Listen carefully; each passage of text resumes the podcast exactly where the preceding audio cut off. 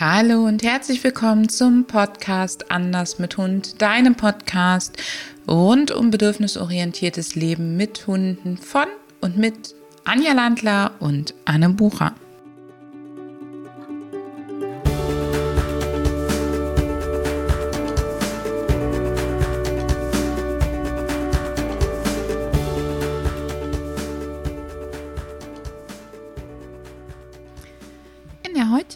Podcast-Episode drehen wir den Spieß einmal rum. Und ich, Anne, darf die liebe Anja ein paar Sachen fragen, denn die Anja ist bei uns im Team nicht nur die super Fachqueen, was Hundetraining angeht, sondern sie ist auch die absolute Expertin, wenn es um Spielzeug und Equipment für Hunde geht. Und deswegen möchte ich Anja heute passend zu den Themen der letzten Wochen zum Thema Spielzeug und Equipment zur Beschäftigung befragen. Danke, liebe Anne. Das waren jetzt aber schöne Lorbeeren. Ja, die stehen dir auch sehr gut. Ich hoffe, davon haben wir noch ein paar mehr für dich. Ähm, denn, liebe Anja, ich würde dich als erstes gerne fragen, welche Beschäftigungs- und Spielzeugtypen gibt es denn so grundsätzlich? Also bei den Spielzeugen ähm, haben wir ja einerseits im Beschäftigungsbereich die Möglichkeiten, dass man sagt, man macht gemeinsam was, also sozusagen äh, Spielzeug, das man im Team verwendet, man jetzt das, den Menschen mit dem Hund gemeinsam. Und wir haben auch die Möglichkeiten, wo der Hund sich selbst beschäftigt. Das sind mal die groben die groben Einteilungen. Und bei denen, wo man im Team zusammen agiert, magst du uns da ein paar vorstellen? Ja, sehr gern. Ähm, da schaut man immer auch äh, natürlich, was sind die Bedürfnisse des Hundes und wir haben da viele, die ähm, Elemente aus der Beutefangsequenz aufgreifen. Also zum Beispiel das Zergeln oder auch das, ähm, das Packen also da gehört ja auch Applaudierspiele gehören ja da zum Beispiel dazu, aber wirklich, wenn es nur Spiele sind, ähm, also wenn es der Hund gern macht. Und was haben wir noch? Natürlich alles, was mit Hetzen zu tun hat. Vielleicht denkst du da jetzt an Bälle, aber das kann natürlich alles andere sein, was der Hund gerne ins Maul nimmt. Das kann verschiedenste Strukturen haben. Das wählt man dann so aus, was für den Hund auch passend ist. Welche Strukturen also klar, Bälle, dann was zum Packen, was zum Zerren. Und von den Materialien her, kannst du da sagen, was du da empfiehlst? Was ich auf jeden Fall empfehlen würde, ist bei allen Dingen, die gezerrt, also mit denen man zerrt oder die auch geworfen werden und gezergelt werden, dass die ähm, einen Griff haben für den Menschen und die möglichst mit einem Ruckdämpfer äh, ausgestattet sind. Das finde ich an der Stelle sehr wichtig, weil auch wenn mal äh, Zergeln nur aus Versehen passiert, ähm, was ja manchmal auch ein Fortschritt im Training sein kann, aber auch wenn Zergeln mal aus Versehen passiert, dass da einfach keine Schädigungen beim Hund entstehen und auch beim Menschen. Also für euch da draußen, der Ruckdämpfer, das ist quasi wie so eine Art Expander. Ihr erkennt das daran, dass wenn ihr das Spielzeug in die Hand nimmt und den Griff und macht mal, zieht mal auf beiden Seiten, dass das dann ein bisschen nachgibt und das dient halt dazu, dass der Nacken vom Hund und der Arm, die Schulter, der Nacken vom Menschen eben wesentlich weniger stark betroffen sind. Ähm, je nachdem, wie doll der Hund sieht, darf man dann beim Loslassen ein bisschen vorsichtig sein. Ähm, dass dem Hund es nicht ins Gesicht schnackt, sozusagen. Ja, und, das, und der Zergel, also das, das Zergel, ähm, der Ruckdämpfer sollte auch immer gut verkleidet sein. Das heißt, der Gummi, der sehr stark ist, der sollte immer durch ein Nylongewebe umwickelt sein und der Griff äh, so für dich einfach angenehm gestaltet sein, dass du auch da keine, wenn der Hund sehr stark zehrt, dass du keine Brandwunden oder so kriegst. Ja, das finde ich ganz wichtig, weil das ist super, super unangenehm. Und ich finde immer bei der Länge vom Griff sollte es auch so sein, dass ich als Mensch noch eine bequeme Körperhaltung einnehmen kann. Definitiv. Wenn ich einen sehr kleinen Hund habe oder einen Hund, der beim Zergeln sich gern von mir weiter entfernt, weil er sich damit wohler fühlt, dann ist es definitiv angeraten, ein längeres Spielzeug zu verwenden. Und generell verwende ich zum Beispiel gern Zerspielzeuge, die, verschiedene, die aus verschiedenen Materialien sind oder die mit verschiedenen Materialien bestückt sind, sodass dann auch die Tagesverfassung vom Hund mit einbezogen werden kann. Also als Beispiel, unser am meisten verwendetes Spielzeug ist ungefähr einen Meter lang. Der Griff ist natürlich mit einem Ruckdämpfer ausgestattet und auch gepolstert, was für mich persönlich sehr wichtig ist. Und am Ende hat der einen kleinen Fell, also Kunstfellanteil. Daran angebracht ist ein Ball, ein ziemlich unkaputtbarer Ball. Und dann folgt noch ein längeres Stück Kunstfell, aber mit kurzem Fell. Und dann kommt der Ruckdämpfer. Das heißt, der Hund kann sich wirklich aussuchen, möchte ich heute lieber in den Ball beißen, möchte ich heute lieber das weiche Fell oder dann doch das Kurzhaarfell, ähm, das etwas fester zum Greifen ist. Und du kannst es durch den eingebrachten Ball natürlich auch gut werfen, wenn du Wurfspiele mit dem Hund machen möchtest. Vielleicht ist es dir eben aufgefallen, dass die Anja gesagt hat, dass das äh, plötzliche Packen oder überraschende Packen und Zerren ein Trainingserfolg sein kann. Und ich möchte dir an der Stelle nebenbei mit auf den Weg geben. Es ist ganz normal, dass Hunde je nach Typ, je nach ähm, Erfahrungen im Leben, je nach Trainingsstand gar nicht so ein Interesse an diesen Spielzeugen haben, aber es kann trotzdem trainiert werden. Und das ist uns ganz wichtig, dass wir versuchen, mit den Menschen und den Hunden spielen zu trainieren, weil selbst wenn es, ich sage mal, ausschließlich antrainiert ist, macht es trotzdem Spaß. Und beide, Mensch und Hund, können dabei ganz toll miteinander die gegenseitige Körpersprache auch kennen, einschätzen lernen, sich besser ähm, austesten sozusagen. Also es macht richtig Sinn, nicht zu sagen, oh, das Spielzeug mag mein Hund nicht, das kommt wieder weg, sondern zu sagen, okay, mir ist bewusst, Spielen ist ein Verhalten und dieses Verhalten darf durchaus auch trainiert und geübt werden, auch wenn mein Hund jetzt nicht auf Spielzeug so richtig, richtig abgeht. Und wenn du Angst hast, dass dein Hund beim Spielen zum Beispiel zu hoch fährt oder dass du nicht mit dem Ball spielen kannst, weil er dann zum Balljunkie wird oder was auch immer, dann empfehle ich dir an der Stelle hier unsere kleine Trainingsanleitung zum X-Leckerchen-Spiel. Das kannst du nämlich super vor das Spiel mit Spielzeug oder hinter das Spiel mit Spielzeug schalten, damit der Hund quasi aus dieser Erwartungshaltung des Spielens wieder ein bisschen rauskommt, beziehungsweise du mit seinem Erregungslevel noch umgehen kannst. Wir haben das auch so gemacht. Meine Hunde haben hm, teilweise mehrere Jahre gebraucht, bis sie das machen konnten und haben noch sehr viel über das 10-Leckerchen oder über das X-Leckerchen-Spiel gemacht. Und äh, ich kann mich noch sehr gut an den ersten Moment erinnern, wo meine jüngste Hündin gezerrt hat. Also ich habe halt äh, falsch reagiert jetzt in dem Sinne. Ich habe mich zu sehr gefreut, was sie dann wieder gehemmt hat, aber es ging dann auch wieder bergauf. Also äh, auch bei Hunden, wo man vielleicht sagt vom Typ her, ach, das ist denen nicht wichtig oder so, es ist heute ein wichtiger Teil ihres Lebens. Und sie können auch gewisse Erregungssituationen oder Stresssituationen besser meistern, wenn sie die Möglichkeit haben, das über solche gemeinsame Spiele zum Beispiel abzubauen. Ich finde das total spannend. Also nur damit ihr wisst, warum Anja zum Beispiel ganz wichtig ist, dass ihr Griff gepolstert ist. Anjas Hunde wiegen über 55 Kilo, der schwerste sogar 70.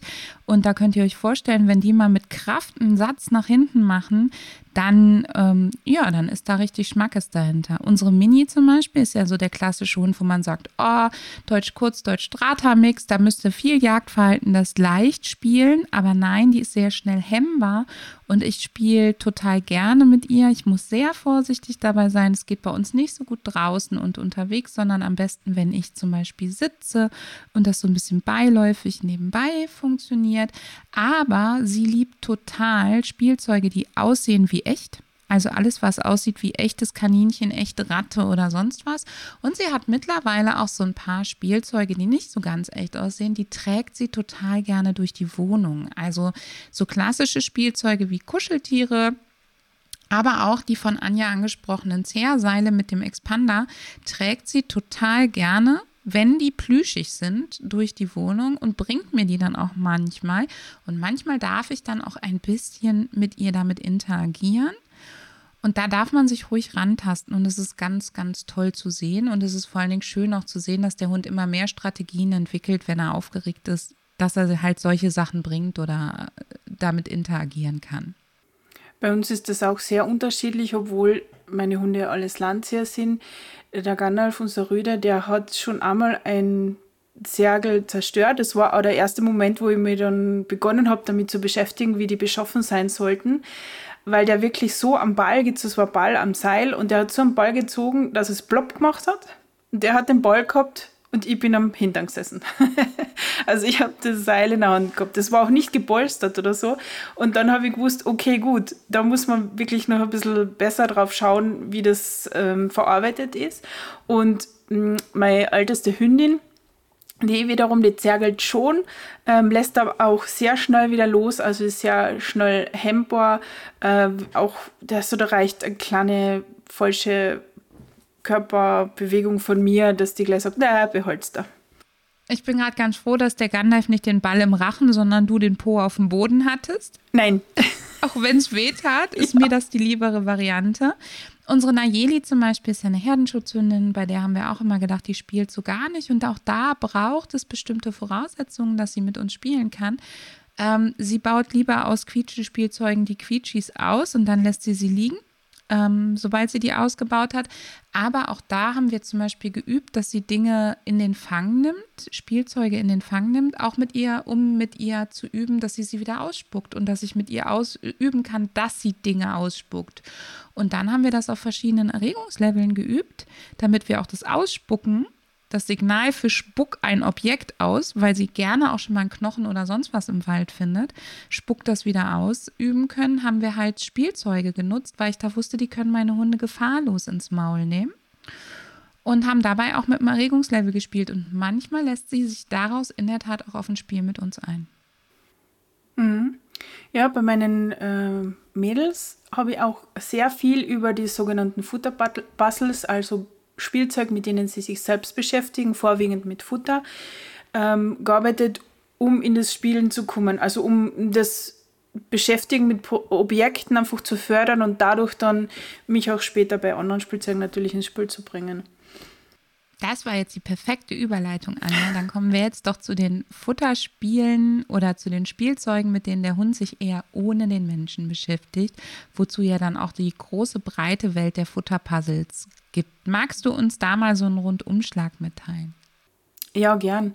Also Futterpuzzles sind im Grunde alles Objekte, ähm, wo Futter im Spiel ist in verschiedenen Konsistenzen, die sich der Hund aus diesem Futterpuzzle rausschlecken, kauen, kullern, wie ich immer kann. Und wir haben halt den großen Teil der Futterbälle, die halt in irgendeiner Form an einen Ball erinnern und meistens zum Kullern sind.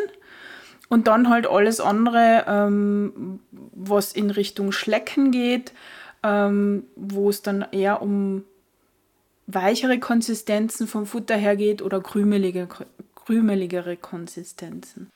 Das heißt, es ist ganz egal, welche Futterart ich bevorzuge, weil wir ja ganz oft auch mitbekommen, dass jemand sagt, oh, ich möchte kein Trockenfutter äh, futtern, dann kann ich ja keinen Futterball nehmen, aber du sagst, da gibt es auch was. Definitiv. Also wir haben ja viele Kundinnen und Kunden, die sagen, oh, ich barfe und da kommt, also ich mag kein Trockenfutter verwenden und selbst die verwenden Futterbälle, weil man ja auch getrocknetes Fleisch verwenden kann in solchen Futterbällen. Und es gibt ja auch Futterbälle, die nicht ganz rund sind, wo ein bisschen was rein kann, was auch so ein bisschen matschig ist. Und ich finde mal, es kommt sehr darauf an, wo und wie der Hund das verwendet.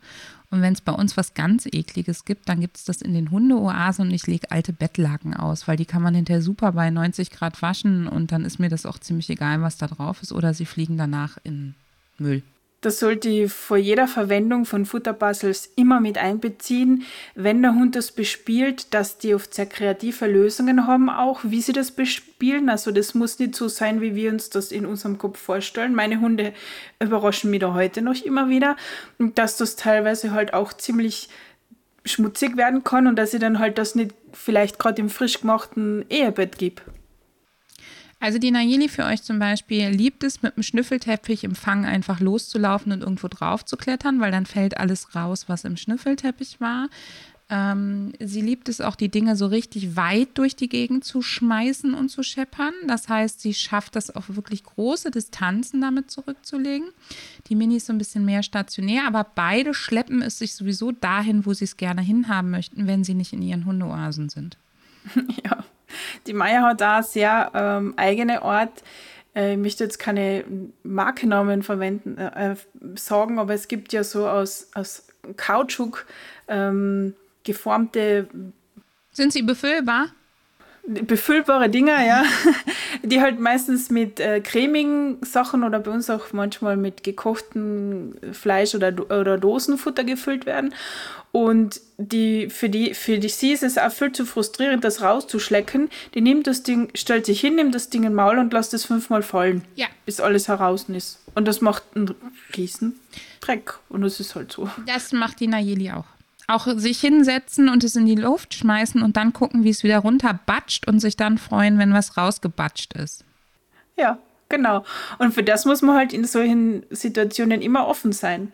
Und da, ich, ich rate euch nur, dass ihr da halt schaut, was, mh, mm, was für Bedürfnis hat der Hund, äh, welches Futter wollt ihr verwenden und auch, wo wollt ihr es verwenden? Weil es gibt ähm, Spielzeuge, die machen zum Beispiel sehr viel Krach, wenn die bespielt werden. Da muss man auch schauen, dass das natürlich für den Hund passt, auch für uns aus eigener Erfahrung. Es gibt Momente, wo das wirklich kontraproduktiv ist. Und für die Leute, die unter oder neben euch wohnen? Ja. Und ähm, dass das auch das Mobiliar nicht unbedingt beschädigt. Also das ist halt auch noch so eine Nummer. Ähm, das heißt, ich schaue wirklich drauf, äh, wie ist das konzipiert, das Ganze, was kann der Hund damit machen und passt das jetzt gerade in den Moment in, in unsere Situation rein. Kleines Anekdötchen von mir. Unsere Pferde kriegen auch solche Sachen und wir haben unter anderem Futterbälle, die sind aus Hartplastik für die Pferde. Das ist sehr spannend zu beobachten. Meine Friesenstute macht das primär mit den ähm, Vorderbeinen. Mal unsere ähm, andere Stute macht es primär mit dem Maul, die zu schubsen. Also ganz, ganz unterschiedliches Vorgehen. Ähm, aber die machen natürlich, wenn ihr euch vorstellen könnt, da kommen harte Sachen rein, die machen natürlich einen enormen Krach. Und wenn dann noch die Hufe dagegen schmettern, das rappelt richtig. Und wenn das dann noch im Offenstall gegen die Wand knallt, das rappelt richtig. Und unsere Tiere bekommen solche Sachen regelmäßig und sie haben die auch ähm, häufiger zur freien Verfügung. Also wir sind mittlerweile so weit, wir konnten das viele, viele Jahre lang nicht, aber wir können mittlerweile sowohl bei den Hunden als auch bei den Pferden die Futterbälle befüllt liegen lassen. Und sie holen sich die einfach später nochmal, wenn ihnen langweilig ist, wenn sie nochmal Bock drauf haben. Meine Friesenstute hat vorgestern Nacht um zwei angefangen, den Futterball gegen die Wände zu schlagen. Da bin ich dann doch aufgestanden, in den Stall gegangen, habe ihr was anderes gegeben und habe den Futterball weggenommen, weil ich gedacht habe, unsere Nachbarn drehen mir den Hals rum. Wahrscheinlich hat es außer mir keiner gehört, aber ähm, auch da sollte man so ein bisschen gucken. Ja, es ist ja auch, es kann ja auch gefährlich werden. Wir hatten mal die Situation, äh, von, es gibt aus so einem Futterball, also ein Stehaufmännchen-Futterball aus Hartplastik. Ähm, und der ging dann bei uns mehrmals gegen die Scheibe, weil die Scheiben im Wohnzimmer bis zum, bei uns bis zum Boden gehen. Und das ist ja tatsächlich auch dann nochmal gefährlich, wenn da irgendwas splittert. Du hast zugeschaut. Ja, wir haben doch den Riss in der Scheibe, wo ich mich immer noch gewundert habe, wo der herkommt. Aber ich habe darunter einen Sockel. Also es kann nicht an diesem Spielzeug liegen. Aber in der Tat ist ja das ein Spielzeug, was hier auch sehr gerne und viel genutzt wird. Und was ich gezielt eingesetzt habe, ähm, als ich gemerkt habe, meine Hunde werden geräuschunempfindlicher, um sie noch unempfindlicher zu kriegen. Und die Nayeli macht damit total gerne richtig, richtig Lärm. Und für mich war es ganz wichtig zu sehen, was passiert, wenn sie diesen Lärm macht und die Mini nicht sieht, wo er herkommt. Also es wirklich auch mal plötzlich für sie losgeht. Und wir haben das wirklich für beide als Trainingselement total gerne genutzt. Anja, ich ähm, habe so zwei Sachen, die und ja immer wieder an uns herangetragen werden. Das eine ist, dass die Leute immer gerne etwas Unkaputtbares haben wollen, weil die Hunde es kaputt machen und dass dann immer noch was Härteres, noch was ähm, Stabileres gesucht wird. Was sagst du dazu? Also erstens mal, es gibt kein unkaputtbares Spielzeug. Das heißt, ihr braucht euch gar nicht auf die Suche machen. Das würde ich tatsächlich anders lösen. Ich schaue mal, warum der Hund das zerstört und ich werde in dem Bereich dann eher schauen, dass ich, äh, wenn das aus Frust passiert, weil er nicht so schnell äh, das kriegt, was er will oder nicht in der Menge. Manchmal ist es so, dass zwar schnell was rauskommt, aber nur in kleinen Mengen und dann ist der Frust sehr groß und sehr schnell da, ähm, dass man da was anbietet, wo dieses Bedürfnis besser befriedigt ist. Meine Erfahrung ist da zum Beispiel, wenn ihr einen Hund habt, der beim Rausschlecken echt frustriert ist und der eigentlich gerne konsumieren möchte, also wirklich schlucken und was Großes im Maul haben, dann haben wir es zum Beispiel häufiger so gemacht, dass wir die befüllbaren Sachen auch dick von außen eingeschmiert haben, dass der Hund erst mal ganz, ganz schnell ans Ziel kommt und dann noch ein bisschen sich nach innen arbeitet. Also es geht bei diesen Sachen nicht darum, den Hund auf Teufel komm raus bis Ultimo zu beschäftigen, sondern es geht ja darum, dass der Hund daran Freude hat und seine Bedürfnisse erfüllt und gleichzeitig auch ein bisschen seinen Kopf anstrengt, neue Strategien findet und ähm, ja auch ein bisschen Frustrationstoleranz lernt, aber die lernt er eben nicht dadurch, dass er daran frustriert ist, sondern daran, dass er mit kleinen neuen Wegen zum Ziel. Ich muss ja nicht was Neues besorgen, sondern ich schaue, dass das Bespielen von dem Spielzeug, das ich gerade zur Verfügung stelle, einfach befriedigender für den Hund ist. Ein Klassiker sind auch die Futterbälle, wo dann drei Kekse drin sind. Das ist mega unbefriedigend für den Hund. Ich mache die wirklich rappelvoll und ich lege die am Anfang wirklich auf einen Haufen von Futter, sodass der Hund, wenn der rübergeht, erstmal an das Futter geht, das um den Ball rum äh, ist und dadurch den Ball sowieso anstupst, wenn er das nimmt und dann das Prinzip auch schnell verstanden hat, worum es da geht. Aha, das Ding rollt und da liegt Futter. Und wie es dann bespielt, ist ja dann ähm, einerlei. Und worauf ich noch schauen könnte, wenn ich zum Beispiel an, Fut an den Futterball denke, ich verwende sehr gerne Futterbälle, bei denen man von außen sieht, ob noch was drin ist. Das macht tatsächlich einen Unterschied für viele Hunde, wenn die sehen, da ist nichts mehr drin, dass die nicht mehr frustriert sind. Weil riechen tut es ja trotzdem noch. Unsere Hören. Ja. Unsere Hören. Also es ist total spannend, wenn es nicht mehr rappelt, auch die Pferde, wenn es nicht mehr rappelt, wird es nicht mehr bespielt. Und wenn der Hund jetzt der volle Futterball-Profi ist, brauche ich dann dauernd was Neues oder kann ich mit dem Futterball auch andere Sachen machen? Ich brauche nicht dauernd was Neues. Also ich persönlich schon. Ich finde das selber gut. Ich mag das gerne. Die Anja ist nämlich auch noch unsere Shopping Queen. ja, ähm, ich, ich finde es halt auch spannend, die Hunde zu beobachten, wie die mit neuen Objekten umgehen. Nein, da brauchst du es nicht. Du nutzt einfach die Dinge, die du zu Hause hast, um das Ganze noch etwas spannender zu gestalten, um Varianz reinzukriegen. Du kannst die Brottüte hernehmen, in die du, das, die, in die du den Futterball einwickelst. Mit dem Brösel natürlich. Ähm, oder einfach mal ein Handtuch oder ein Geschirrtuch oder sowas nehmen oder unter das Leintuch reinpacken, solche Dinge. So alles das nehmen, was du zur Verfügung hast mal im hohen Gras, mal auf dem Schnüffelteppich, mal vielleicht den, die Sache zum Ausschlecken in einen Karton, sodass der Hund quasi erst vielleicht ein paar Klopapierrollen wegräumen muss, um überhaupt ranzukommen. Und dann haben wir Stück für Stück quasi das immer erweitert. Wichtig ist halt, dass der Hund wirklich Spaß daran hat. Mir ist jetzt noch was zum Thema Frust eingefallen beim Bespielen von diesen Dingen. Wenn ich das zur Verfügung stelle, sollte ich schauen, dass das nicht dann plötzlich unter die Couch rollt und der Hund nicht mehr zu, dazukommt und solche Dinge. Also das sollte ich vielleicht noch beachten, ähm, weil das kann natürlich auch Frust auslösen. Für mich ist an der Stelle die Ergänzung da, also ich würde solche Sachen, wenn ich den Hund nicht sehr, sehr gut kenne, solche Sachen nicht unbeaufsichtigt geben.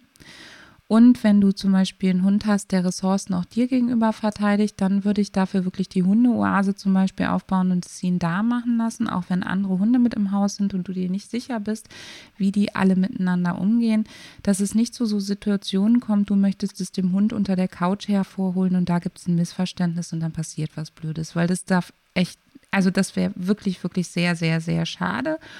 Und als die Nayeli noch ähm, anders unterwegs war als heute. Da gab es bei uns Futterbälle nur in der Hundeoase, abgetrennt mit Kindergitter, beziehungsweise mit dem Laufstallgitter.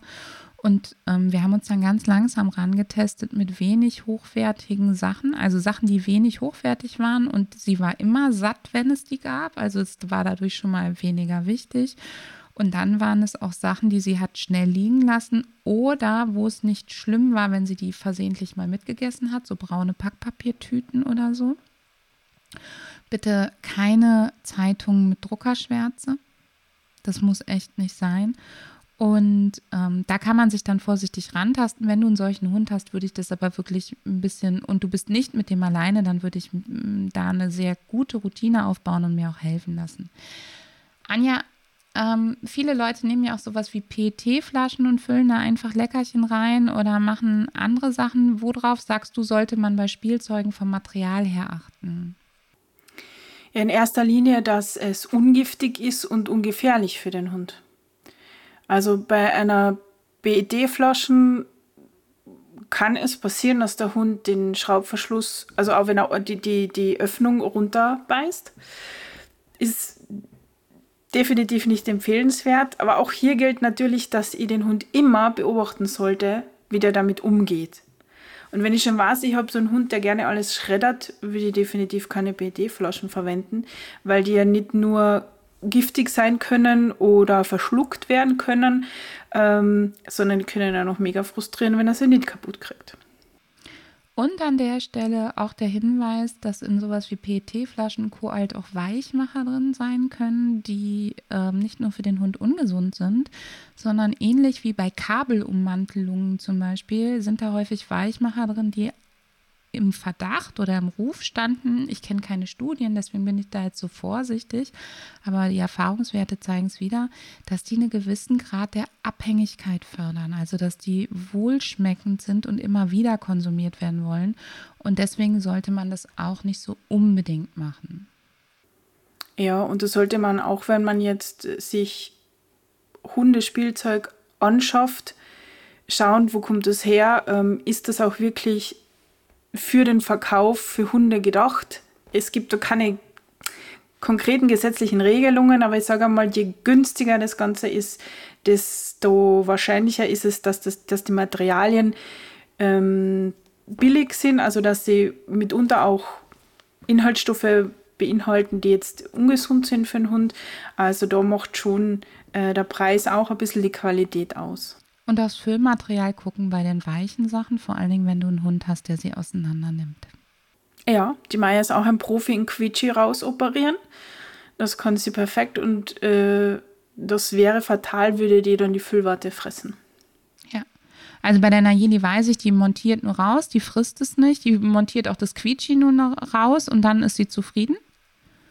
Ähm, und die Mini sitzt daneben und Mini sitzt daneben und guckt, als würde die Nayeli die Tiere schlachten sozusagen. Also das ist äh, sehr interpretiert, ich weiß, aber es bricht einem immer das Herz, wenn die Nayeli ein Spielzeug von der Mini in die Fänge kriegt.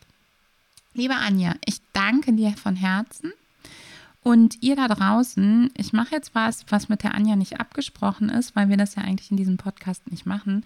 Aber ich möchte euch sagen, die Anja hat einen ganz, ganz tollen Shop für Spielzeuge und bietet dort auch kostenfreie Vorgespräche zu Beratung an. Und wenn ihr Lust habt, bei der Anja zu shoppen oder euch die Spielsachen, die die Anja hat, mal anzugucken, dann guckt mal unter fotenland.at und den Link stellen wir euch hier natürlich auch noch ein und nutzt das Angebot wirklich, weil sich da beraten zu lassen, ähm, ja, ist vielleicht nicht so ein schnelles Click-and-Shop-Erlebnis. Dafür hat man dann auch was, woran man wirklich Freude hat. Und wir freuen uns natürlich, wenn du diese Erfahrungen aus dem Podcast teilst und wenn du deine Spielvideos, deine Beschäftigungsvideos etc.